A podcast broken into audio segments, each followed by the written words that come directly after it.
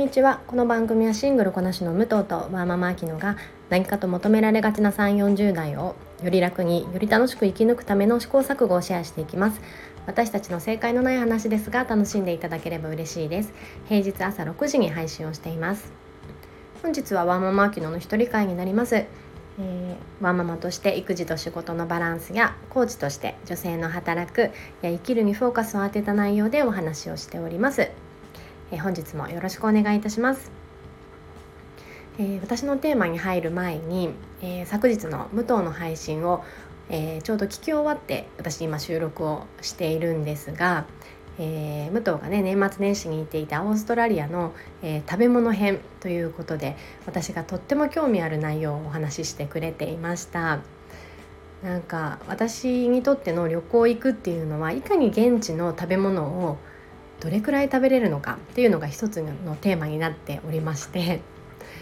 えー、なんかすごい楽しいですよね現地のスーパーとかも好きだし今回武藤も自炊をねしていたお話もしてくれていましたが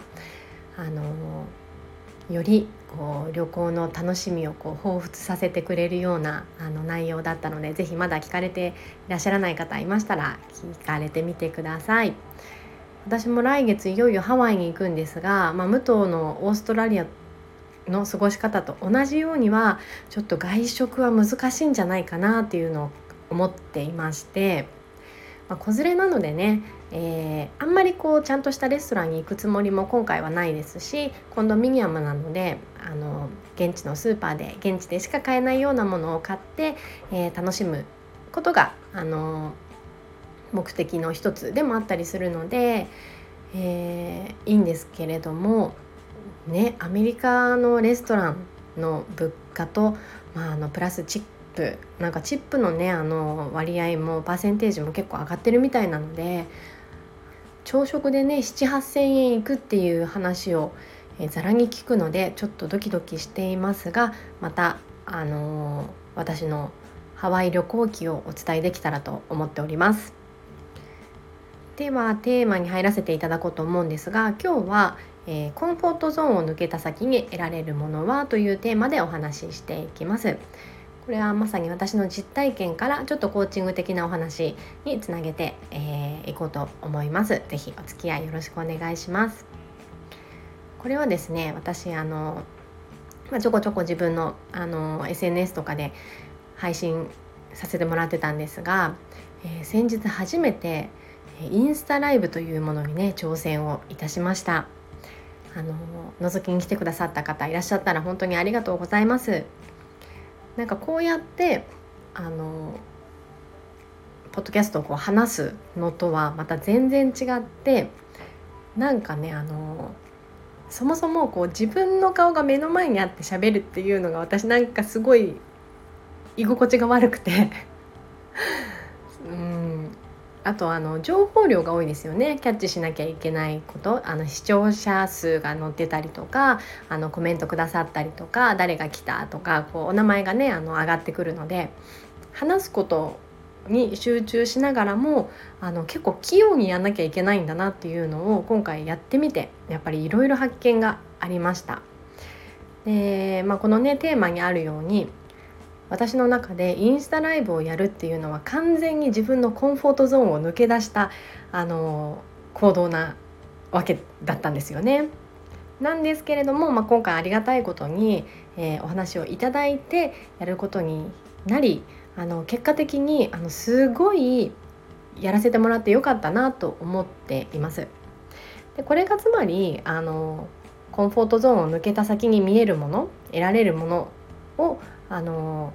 私は今感じているんだなって思ったのでこちらをちょっと深掘りしてお話できたらなと思っています。まあ、そもそもコンフォートゾーンって何かと言いますと自分にとってストレスのない居心地の良い場所だったり、まあ、環境ですね、まあ、ルーティン化された日々の生活っていう部分が大きいんじゃないかなと思います。今週の、えセルフコーチングのメッセージもそうだったんですが、まあ、チャレンジするということ自体はやっぱりこのコンフォートゾーンから一歩抜け出す行為になるので、あのまさにねこうちょっと居心地のいい場所から、えー、チャレンジするっていうところには大きく意味があると思っています。ただこの挑戦できた、まあ、やれたというところとその一歩手前のやりたいとかやろうっていうこのまだやっていない状態ここには大きく溝があると言われていてこのやれたにいける人はだいたい全体の30%と言われているそうです実際に私もお話ししている中でなかなか行動できないんですとかあの私自身もそうなんですけれどもこうやっぱり一歩踏み出すってすごく勇気のいることこうなんでしょう気持ち的にも体力のいることなんですよね。これってとても普通のことで、えー、人は変化をエラーとして、えー、脳が捉えるのでやっぱりこう何も変化がないっていうことが安心で安全なことっていうふうに脳はあの危険を察知する能力があるのでそうやって判断するんですよね。なのであのやっぱりこうチャレンジ一歩踏み出すっていうことは今までの生活から変化を起こすことなのですごくあのそこにはエネルギーの消耗がかかってくる部分っていうのはあの実際にあります。ただ今回やっぱりこうそれでも抜け出してみるっていうことに意味があるっていうことを私自身が体感したのでちょっと熱量を持って大きく3つに分けてお伝えしていこうと思います。でまず1つは、えー、こうチャレンジした前と後の変化としてはこう視点がもう全然変わるという部分ですね。ちょっと具体的にお話ししますと今回のインスタライブの場合ですが、えー、やる前っていうのはえうまくできるのかな？とかえ私で大丈夫なのかな？っていうあの全く答えのない不安ばかりをこう自問自答する時間が長かったです。でもそれってやってみないと分かんないですしこの時点で、えー、焦点になるべきっていうのはやるかやらないかのやっぱり2択。ここの部分にいかにフォーカスできるのかが重要だなと思っています。で実際にやった後に、えー、私が見ている視点っていうのはもうあのうまくできたかできなかったかっていうそこのジャッジよりももっとこうすればよかったなとか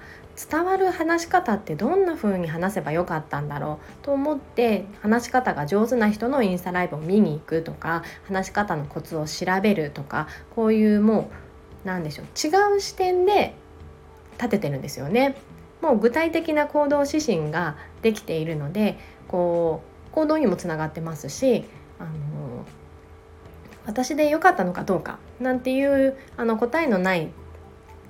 えー、悩み不安っていうところはもうあの全然気にしてなかったんですよ。もうやっちゃってるから やった後なので。なのであのあもう全然こんなにもあのやる前と後では自分が見ているこう着目する視点っていうのが変わってくるっていうのをすごく体感しました。であと2つ目はシンプルに、えー、もう経験者になったので一つの技術が増えたという部分です。もちろんねあの私のインスタライブの件で話しますとまああのひどかったのでね あの技術が蓄えられたなんて思っていませんがやってない人からや見たら私は経験者として見られるので何かあのお伝えできることは少なからずあるわけなんですよね。そこをまずこうやったことによって得られるこう経験値っていうのが2つ目です。で3つ目なんかこれは私大人になって一番大切なんじゃないかなと思ったんですけれどもいろんな感情を味わえたことです。それこそコンフォートゾーンにいる時ってあの居心地がいいのでねあの感情的に言うとうんイメージなぎなんですか？こう波が何も立ってなくて穏やかなイメージなんですが、えー、やっぱりこう挑戦することによって、うん、私は前日くらいからなんか何とも言えないこうもやっとした気持ちとか、えー、もう直前なんてねあんまりあの家族のこと全くケアできてなかったですし、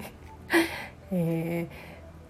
ー、なんか集中力もいまいちなかった気がしますがある意味そういう感情ってなかなかもう味わえないなと思っていてで何より終わった後の安堵感とか、えー、あなんとか自分やったじゃんみたいな達成感とか、えー、この感情を味わいきれるのがすごくこの挑戦する一つの意味だなっていうのを感じました。やっぱりあの子どもたち見てるとね毎日がちっちゃい挑戦の積み重ねなのであのいろんな感情を一日に味わってるなっていうのをね見てて思うんですよね。0歳の娘なんてねあの人間としての歩みをスタートしたばっかりなので、えー、食事、まあ、離乳食ですけど食べれただけですごいねってなりますし、えー、5歳の息子はね、あの今年の春小学校なのでそれこそもう毎日が挑戦でいろんな感情をあの味わってくるんじゃないかなっていうのを思っています。そんな子どもたちにね刺激をもらいながら、まあ、親として私も一人の人としてこう挑戦することを